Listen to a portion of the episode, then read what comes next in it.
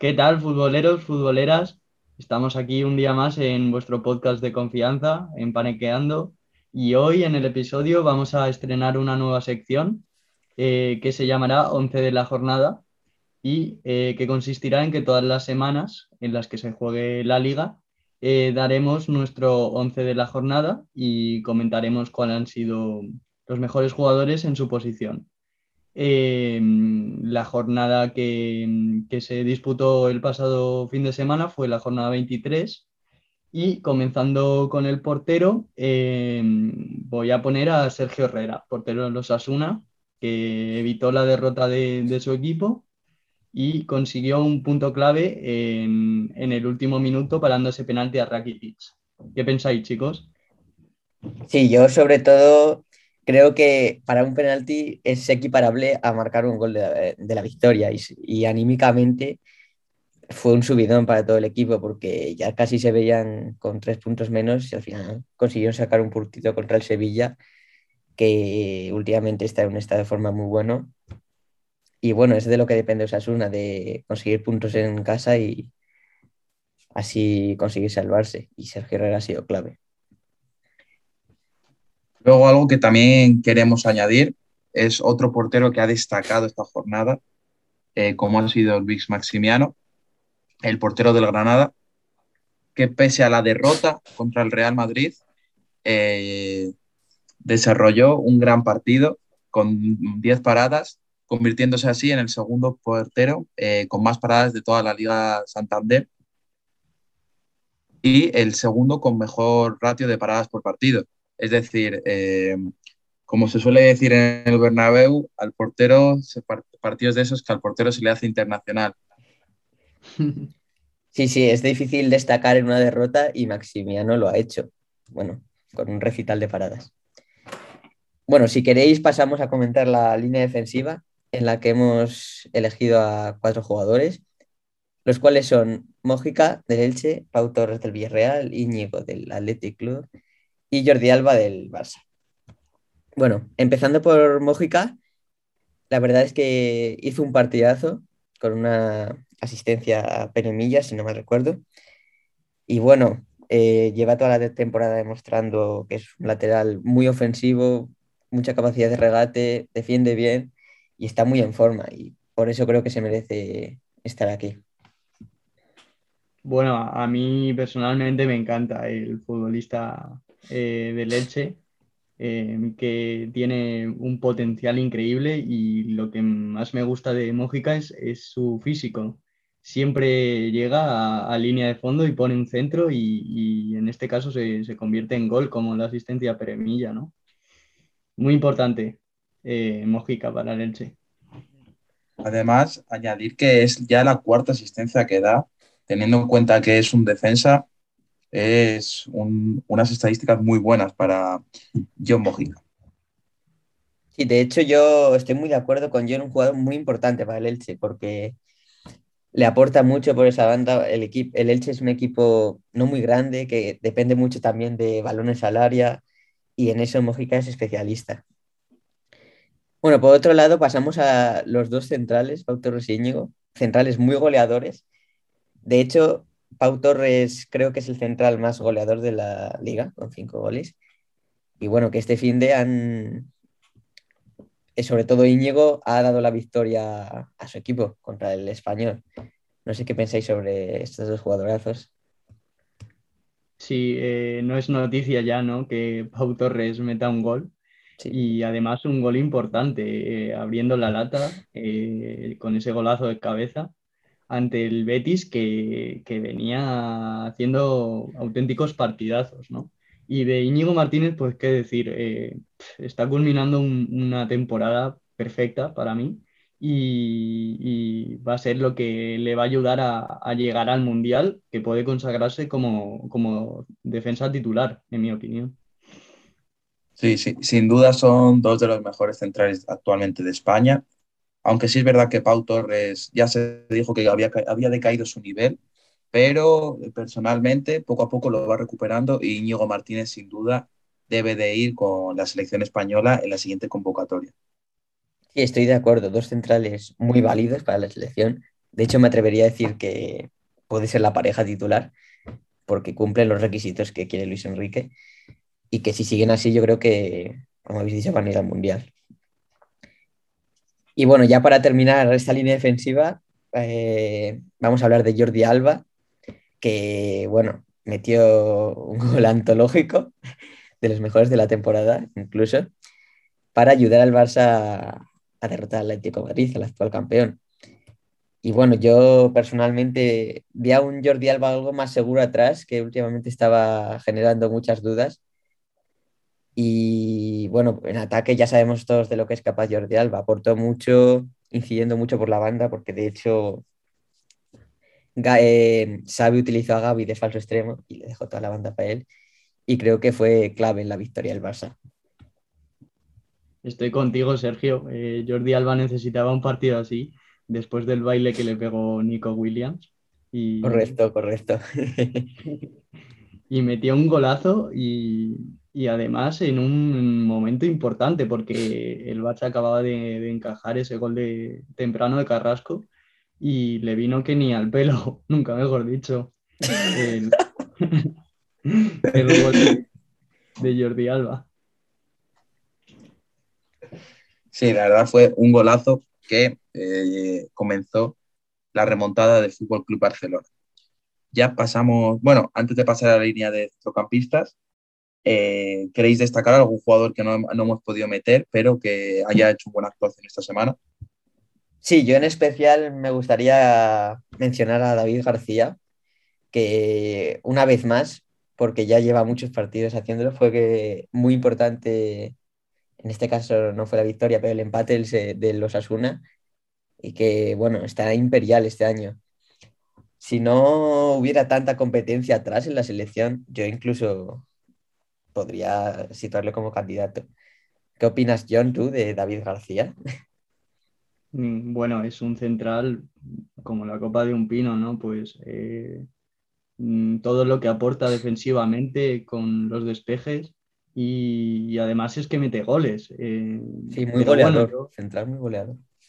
Sí, sí, eh, pero bueno, también nos dejamos a Dani Alves que, que al final no le hemos puesto por, por, esa expulsión tonta, pero es un fichaje que, que a muchos no agradaba y al final está dando mucho que hablar, ¿no? Y, y encima con ese gol, pues pues puede ser un fichaje importante eh, y que para su edad es sorprendente. Totalmente de acuerdo. Sí, y ya pasamos a la línea de centrocampistas. Destacar que la formación que hemos escogido para esta semana es una 4-4-2, en la cual vamos a situar por la banda derecha a Adama Traoré. Adama Traoré, otro de los fichajes del Barça, como ya hemos comentado de Dani Alves, que llegaba con ciertas dudas de que fuese a jugar, pero en el primer partido juega y completamente eh, baila hermoso, como quiere, incluso eh, asistiendo en el gol de Gaby. O sea, un jugador que fue totalmente diferencial, ¿o no es así, Sergio? Sí, sí, concuerdo totalmente con lo que has dicho. Si no es de 10, el partido de la dama es de 9, porque prácticamente todo lo que hizo lo hizo bien, aprovechó todas las situaciones que tuvo en ventaja para encarar y de hecho regateó y se fue María Hermoso, como has dicho. No recuerdo ninguna acción en la que saliera perdiendo. Cuando tuvo que volver a empezar, volver, volvió a empezar, decidió muy bien. Y bueno, y sobre todo destacar esa asistencia a Gaby en la que me dio goles suyo tras haber regateado a María Hermoso. Se ve que está cuajando bien, nada más. Exacto, fue un auténtico rompecabezas para la defensa atlética y bueno, además sumando con, como con esa asistencia y vamos, eh, ya está dando, dando que hablar y, parece que va a ser otro fichaje que, que a Xavi le, le, va a sacar las castañas del fuego, ¿no? Sí, y otro, otro, el segundo centrocampista que añadimos a la línea, es el segundo jugador del Villarreal en este 11 y es Capu, eh, medio centro francés, que tras ese golazo contra el Betis y su gran partido, porque no solo metió ese gol, sino que gestionó muy bien el medio campo del Villarreal, incluso eh, cuajando una portería cero. Sin duda, eh, se merece eh, entrar en este Sí, yo, bueno, destacaría sobre todo el gol de Capú porque es un golazo. Si no lo habéis visto, os, os invito a verlo porque merece la pena. Y como has dicho, Marcos, sobre todo defensivamente, porque es un partido en el que el Betis tuvo un balón, el balón, ayudó mucho atrás y eh, hizo que el Betis, a pesar de tener gran parte de la posesión, no creara mucho peligro, eh, cortando el juego por dentro en especial. A mí Capú me sorprende mucho, ¿no? Eh, tiene así como un cuerpo alto, tocho y, se mueve como, como que parece lento, pero en realidad corta mucho y, llega al área, como hemos podido ver, y llega además bien el Villarreal tiene, queda claro que el Villarreal tiene mucho fondo de armario eh, y, que, puede competir eh, por grandes cosas este año. De hecho, me atrevería a decir que es un jugador que ha evolucionado desde que llegó, porque yo en los primeros partidos no me convencía nada, la verdad, y a medida que ha pasado el tiempo he visto que ha, ha mejorado con balón en especial. No sé si lo habéis percibido vosotros también, esa es la sensación que me ha dado a mí. Sí, sí, venía de, en el Watford, incluso era un jugador bastante tosco y ahora en el Villarreal la verdad es que ha mejorado muchísimo el manejo de balón de, de Capú.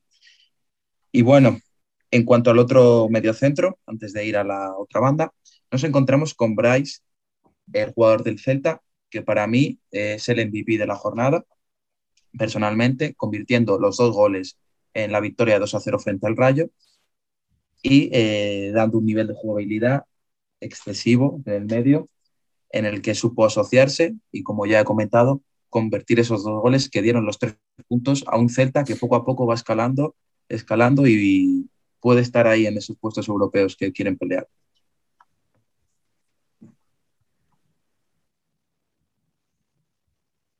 Si quieres comentar tú, Jan. Eh, para mí también es el MVP claro de la jornada, eh, metiendo dos goles, además de alta dificultad. Eh, no sé si habéis visto el segundo que mete, pero con ese centro y, ese gol con, la, con de tacón, con, con su zurda. Y bueno, está dando, yo creo que va a dar dolores de cabeza para hasta si sigue a ese nivel a Luis Enrique, para que le convoque a la selección. No sé si estás de acuerdo, Sergio. Sí, Bryce con lo que hizo el fin de ayudó a prolongar la buena racha del Celta porque está encadenando, muy buenos partidos. Y bueno, qué decir de su partido, dos goles, eh, muy bien con balón, como todos sabemos es un jugador muy hábil. El, el, segundo gol en especial, como has dicho, es un taconazo. Y sinceramente le veo luchando en un puesto por la selección porque su competencia, por decirlo así, el jugador más similar por el que está apostando Luis Enrique es Pablo Sarabia, digamos. Y los veo jugadores muy similares, incluso ahora mismo diría que Bryce está más en forma, sobre todo estas últimas jornadas. Sí, Bryce, el jugador del Celta. Por último, en la línea de centrocampistas destacamos a Marco Asensio, Marco Asensio, jugador del Real Madrid, que convirtió el único gol del conjunto local. Un golazo también, no paramos de mencionar golazos de esta jornada.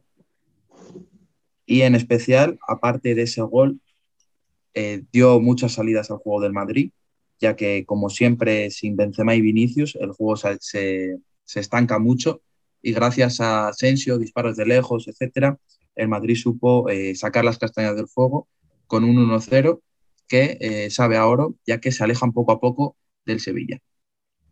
¿Cómo visteis mm. el partido de Asensio?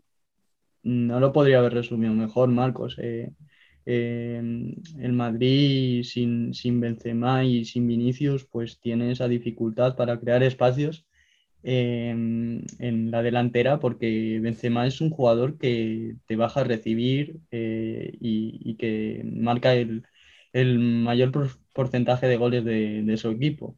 Y tener una baza como Asensio, que, tiene ese, ese cañón eh, por zurda, pues le puede, le da mucho al Madrid de Ancelotti y, mete unos auténticos golazos.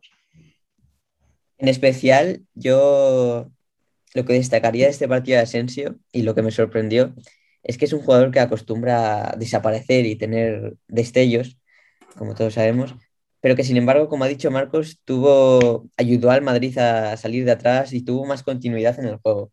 Y bueno, aparte del gol que le dio la victoria, que es un golazo, porque como todos sabemos, tiene un golpeo extraordinario, que de hecho, en mi opinión, usa demasiado poco, porque mm. es un recurso que es igual de útil que cualquier otro. El golpeo de lejano parece que se está perdiendo últimamente, pero teniendo jugadores así, ¿por qué no lo vas a utilizar? Bueno, pues. Totalmente correcto. Solo una cosa más que añadir de sobre Asensio. Es muy destacable que es el tercer máximo goleador del Madrid esta temporada. En Liga ya suma seis tantos, eso, ese hat-trick contra Mallorca y diversos goles que ha ido metiendo y cuando faltan Vinicius y Benzema, no en todos los partidos, pero en algunos sí que eh, Asensio lo resuelve. Si me permitís, me gustaría destacar a Gaby, que aunque no haya entrado en el 11, hizo un partido muy bueno y que bueno, quería eso mencionarle simplemente. Sí, la verdad es que hay que dedicar unas palabras a Gaby, ¿no? Que, para la temprana edad que tiene, eh, lo bien que se está ajustando al equipo y, a mí me apasiona eh, la lucha que, tiene y la entrega, pues es un jugador muy válido. Una barbaridad con 17 añitos. Cerramos el 11 con dos delanteros eh, y vamos a centrarnos en Pere Milla, delantero del Elche, que junto a Lucas Boyé yo creo que, em, no, está, no se está hablando mucho, pero, pero están dando muchos puntos al Elche y además puntos importantes. Empezó el Elche perdiendo eh, con ese gol de José Lu por parte del Alavés, eh, pero luego Peremilla metió dos goles importantes, muy importantes para el Elche.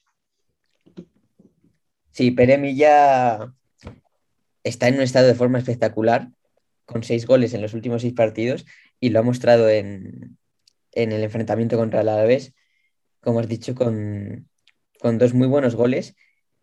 Y en la línea de lo que mencionaste antes, Lucas Boye y Peremilla tienen que tomar la responsabilidad ahora mismo, porque, bueno, debido a la marcha de Benedetto y, y Lucas Pérez. De hecho, junto a Carrillo me atrevería a decir que son los únicos tres delanteros de los que goza el Elche y bueno, tienen que marcar goles. Sí, la verdad es que Pere Milla en estas últimas seis jornadas está anotando junto a Lucas Goyer como dos verdaderos delanteros, que es lo que necesita el Elche, ¿no? Eh, si quieren conseguir quedarse otra temporada en primera. Eso es. Bueno, pues eh, no, sé si, no sé si estamos hablando de Pere Milla o, Villa. Eh, eh, cerramos esta línea de delanteros con Enes Unal, que el delantero turco parece haber, haber encontrado en el Getafe un, hueco que, un hueco de importancia que no encontraba en, equipos anteriores y metiendo dos goles contra el Getafe o sea, contra el Levante, perdón. Em, uno de ellos a mí me parece espectacular.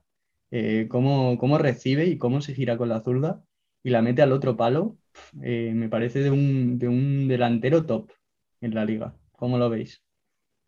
Sí, totalmente. Es el gol que, que, has descrito es increíble. Estoy de acuerdo contigo. Y sobre todo, yo creo que en un ala ha encontrado estabilidad ahora mismo en el Getafe porque era un jugador con mucha calidad, pero que no conseguía adaptarse realmente, iba de un equipo a otro cedido, y ahora mismo sí que le veo titular indiscutible, y es que son nueve goles, que realmente es una cifra muy buena para un, equipo, para un equipo como el Getafe, y que sobre todo le está ayudando a conseguir puntos, que es lo que necesita ahora mismo Quique Sánchez Flores para conseguir su objetivo. Sí, la verdad es que Nesunal está, eh, desde, que, desde que comenzó esta racha del Getafe contra el Madrid, Enesunal está eh, haciendo unas jornadas increíbles que también están dando al Getafe mucha vida después de ese inicio tan malo de temporada. Sí, yo también me gustaría destacar, al igual que Peremilla, son, lleva seis jornadas muy buenas de, de cinco goles en los últimos seis partidos. Sí. Dos jugadores con un estado de forma espectacular. Bueno, pues esa ha sido la línea de delanteros y no sé si, me no sé si queréis añadir alguno más que nos dejamos, eh, como, como habéis visto a los suplentes. Eh, bueno, si queréis hacemos un repaso así rápido al 11. Portería Sergio Herrera, eh, de- defensa de cuatro Mojica, Pau Torres, Íñigo Martínez, Jordi Alba. Mediocampo para Dama, Brais, Capú y Asensio. Y arriba Unal y Peremilla. Subiremos este 11 a nuestra cuenta de Twitter y os invitamos a destacar algún otro jugador que, que no hayamos mencionado o que creéis que merezca estar. ¿Tenéis Eso, algo que y darnos algo todas más? las opiniones, darnos todas las opiniones sobre qué once haríais vosotros. Y bueno, nos vemos en el siguiente once de la semana. Hasta luego.